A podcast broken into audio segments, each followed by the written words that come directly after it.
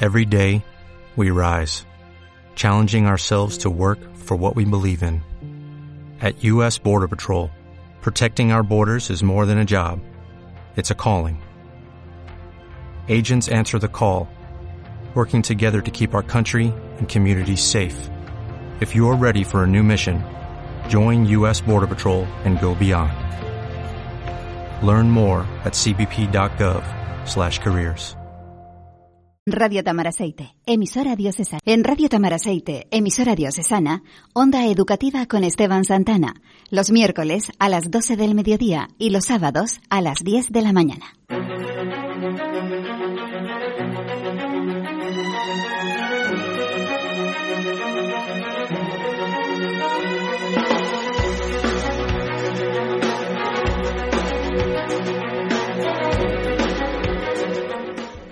La tecnología está tan presente en nuestras vidas que parece que siempre ha estado con nosotros.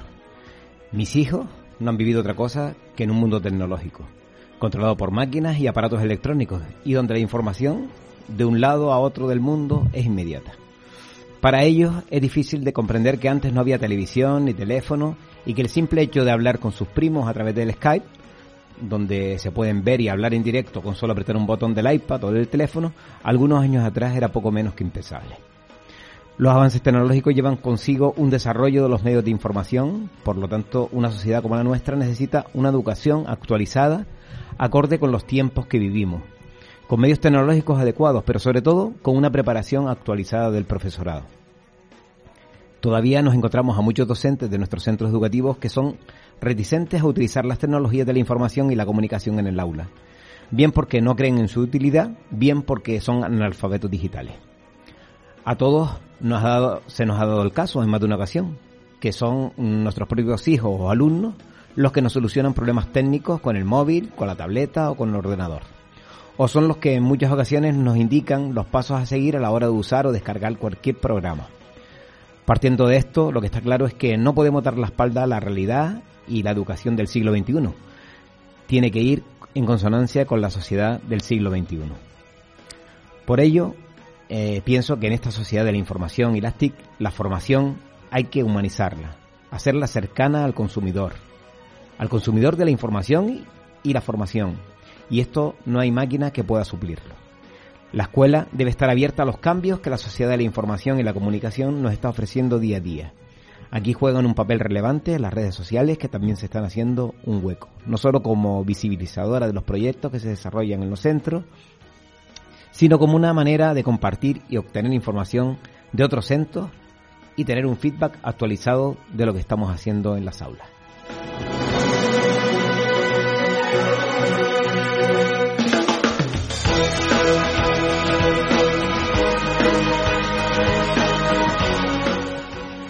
Hoy en nuestro, nuestra onda educativa hablaremos de las TIC y para ello tenemos en nuestra mesa de micrófonos a Carmen Terrón, especialista en música y directora del SAIP Esteban Navarro de Tel de Gran Canaria.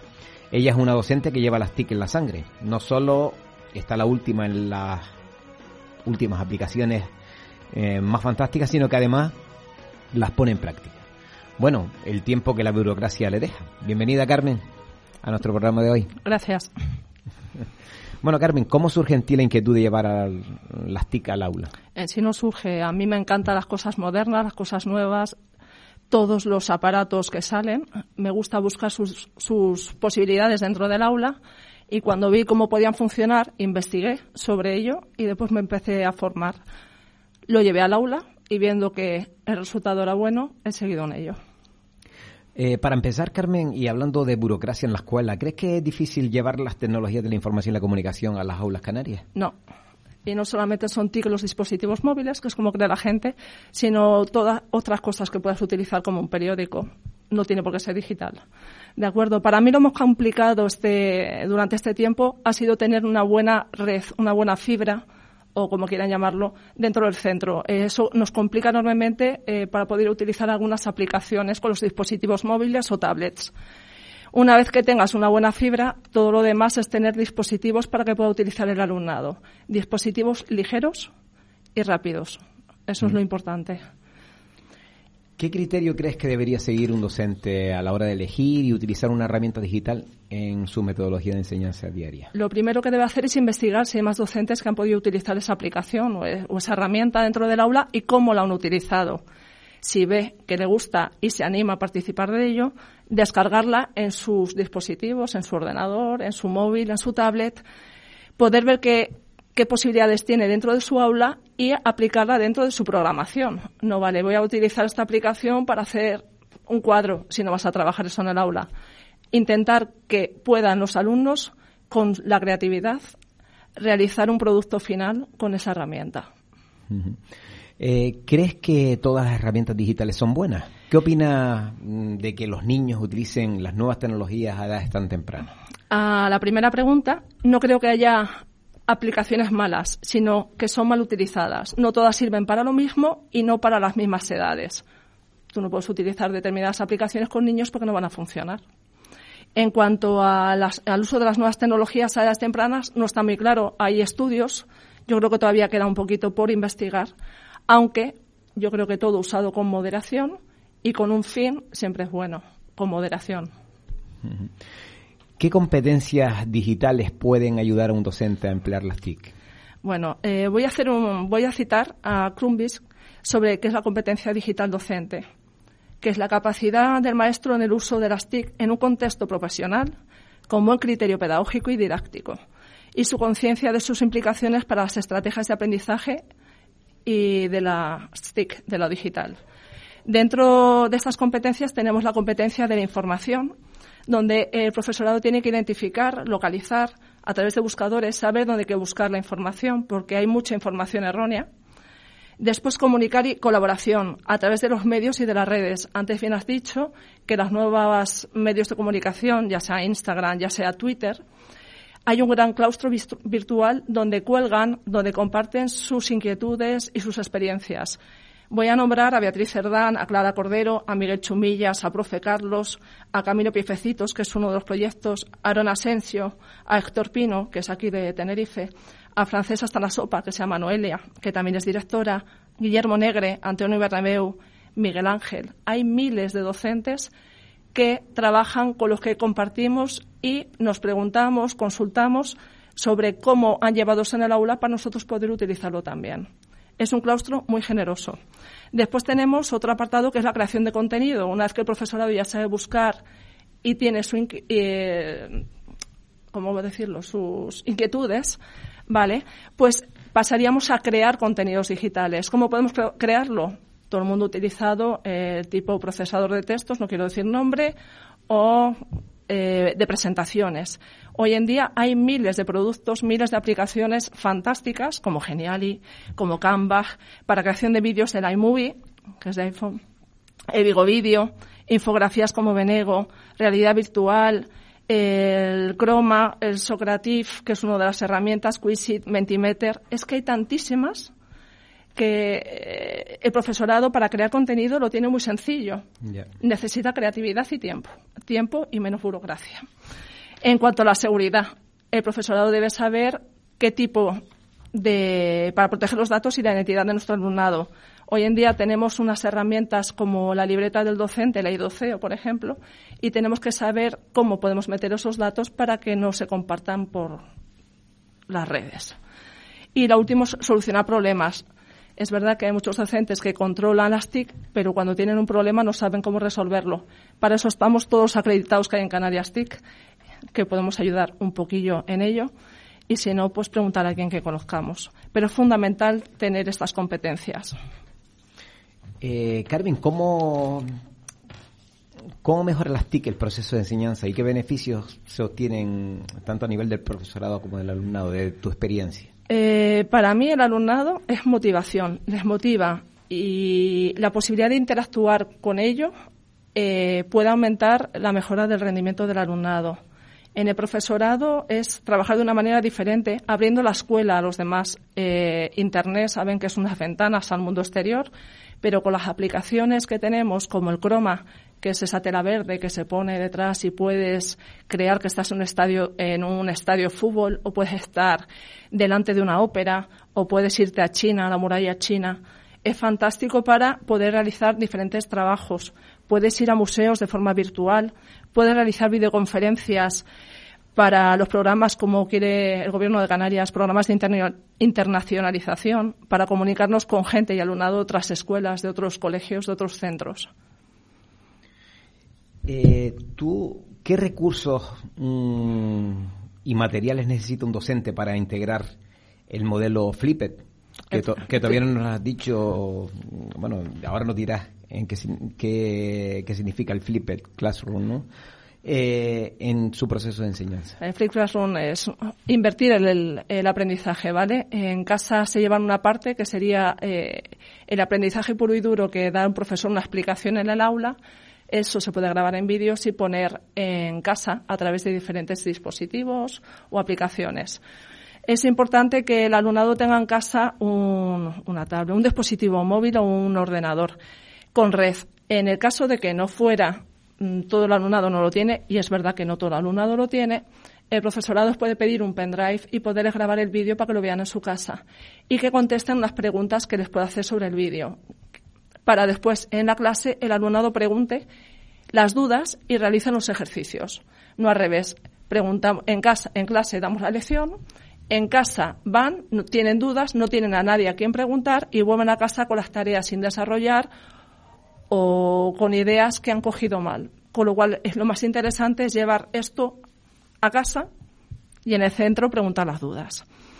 Si no hay ninguno de esos dos medios, que es eh, que tengan el ordenador o el dispositivo, la red o que solamente tengan un dispositivo para meter un pendrive, lo que habría que hacer en el obra sería poner un rincón con un ordenador o dos para aquellos alumnos que no tengan estos recursos que puedan hacerlo unos minutitos a la entrada de la clase.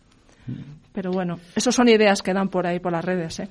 Y hablando de redes, eh, muchos centros educativos están haciéndose visibles a través de las redes sociales. Eh, creo que el Esteban Navarro está ahí, pero está, pero no está. ¿Crees que es positivo introducir las redes sociales en el Creo que, que es interesante. Eh, yo creo en la figura del community manager educativo o profesor community manager, que ya alguna vez lo he, comentado, para visualizar qué es lo que se realiza dentro de la escuela, no para hacer fotos de los niños y ponerlas en las redes, sino para visualizar el trabajo. Pero con la nueva ley de protección de datos eh, nos están volviendo un poco locos, sobre todo los equipos directivos. Tenemos mucho miedo a determinadas cosas. Hay que tener en cuenta eh, los problemas que hay en la sociedad hoy en día y estamos ahí en ello estamos peleando a ver cómo lo podemos hacer lo más legal posible todo. Eh, vamos un poco a remolque con el tiempo, pero eh, ¿nos podrías citar alguna experiencia de éxito que hayas utilizado tú en el que se hayan usado las TIC en el aula? Bueno, aparte de las experiencias que yo veo por internet, puedo comentar una que el año pasado la llevé a cabo en el aula de música plástica y la profesora de lengua en su aula sobre Congreso Jóvenes Lectores donde nosotros teníamos un proyecto en el centro, un topic que se llamaba Travel Around the World. Entonces se nos ocurrió trabajar la ópera en música a través del mundo y el proyecto lo titulé Travel Ópera. Hice una gamificación en la que dividía mi programación en cinco niveles y el alumnado iba consiguiendo los niveles según iban realizando proyectos, ¿vale? Proyectos, no, perdón, eh, productos. Eh, había productos que no tenían nada que ver con el uso de dispositivos móviles, como la búsqueda de información que sí que utilizaban los ordenadores o las tablets, pero después realizaban un labbook manual para la mejora de competencia lingüística sobre esa, esa ópera. Lo más interesante y lo que les gustó a los niños es que utilicé dos, otras dos herramientas. El croma para llevar a estos niños que eran investigadores a diferentes óperas del mundo donde explicaban dónde estaban y que estaban buscando a gente que recordara melodías a lo largo del mundo para recordar estas óperas. Y después eh, realizamos con el stop motion, con la técnica stop motion, un cortometraje eh, con la historia de cada una de las óperas que trabajaba cada grupo de alumnos. Estos alumnos eh, crearon en plástica un escenario trajeron de casa materiales como de Playmobil, de Legos y crearon un escenario con sus personajes. Los iban moviendo, iban haciendo una secuencia de fotos, unían el montaje de fotos y le ponían una melodía y la voz. y con eso crearon un vídeo que era un resumen de cada una de las óperas. La experiencia fue muy buena, el alumnado aprendió mucho y el resultado final fue muy bueno. Pues un claro ejemplo de, que las TIC también eh, tienen su parte pues muy positiva. Ah, eh, Carmen, a mí eh, está claro que la innovación pedagógica necesita de las TIC, pero ¿qué otros cambios necesita la escuela para la innovación? voy a hablar de unos cuantos. Vale, el cambio de los centros. Primero, eh, a mí me parece que el ambiente educativo es fundamental, un buen ambiente educativo, y no me refiero a solamente pintar las paredes, sino a las más modernas, polivalentes, con un mobiliario que se pueda plegar, que se pueda mover, que se pueda adecuar a los diferentes tipos de actividades o momentos a lo largo del día que necesitamos dentro de un aula. Debemos cambiar la imagen que tiene la sociedad de los centros, de los colegios y de los docentes ya sé, yo voy a requerir una mayor colaboración familiar, ya sé que es un tópico, pero cada vez vierten más sus problemas dentro de la escuela y ese peso no lo podemos seguir llevando encima de nuestras espaldas los docentes. En la formación real del docente, en las necesidades que tenga cada uno, no en un plan de formación único, sino yo como docente me encanta las TIC y me formo por mí misma, aprender a aprender. Eh, a lo mejor necesito trabajar las matemáticas manipulativas y busco la manera de formarme en matemáticas manipulativas. Otro compañero es buenísimo en matemáticas manipulativas y lo que necesita es trabajar la convivencia en el aula. Pues que haya estos itinerarios que los están haciendo ahora los CEP, itinerarios diferentes para que el profesorado adecue o busque la formación que necesita para llevar a cabo en el aula. Y quiero añadir que esa formación no vale tenerla en el bolsillo, no sirve para nada. Uno que se forma lo tiene que llevar al aula. ¿Y cómo lo tiene que llevar al aula? Perdiendo el miedo.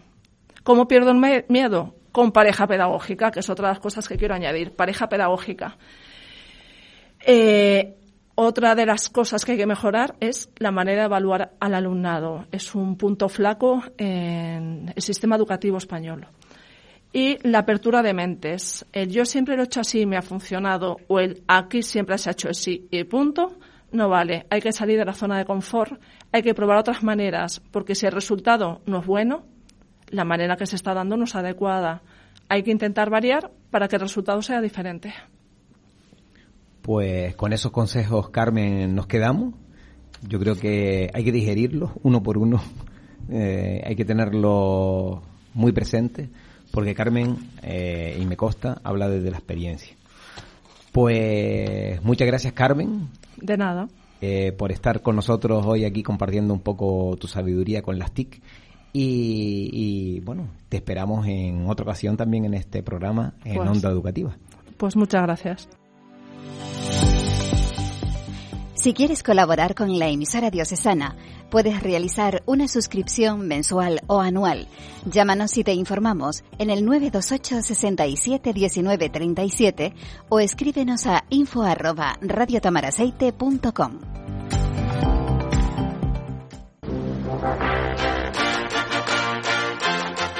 Estudia teología en el Instituto Superior de Teología en el campus universitario de Tafira. Una experiencia para crecer y servir. Información de los planes de estudio en la web istic.es o en el teléfono 928 45 29 46. En Radio Tamaraceite, emisora diocesana, Onda Educativa con Esteban Santana, los miércoles a las 12 del mediodía y los sábados a las 10 de la mañana.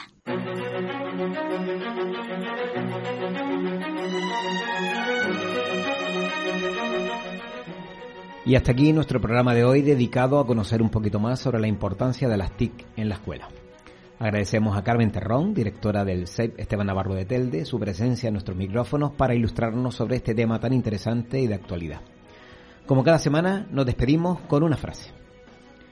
Y finalizo con el artículo 19 de la Declaración de los Derechos Humanos, que dice, todo individuo tiene derecho a la libertad de opinión y de expresión, este derecho incluye el de no ser molestado a causa de sus opiniones, el de investigar y recibir informaciones y opiniones, y el de difundirlas sin limitación de fronteras por cualquier medio de expresión. Hasta la próxima.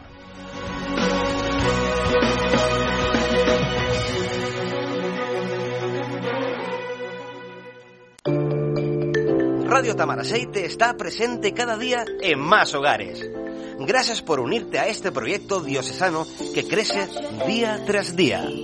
Radio Tamaraceite, emisora diocesana.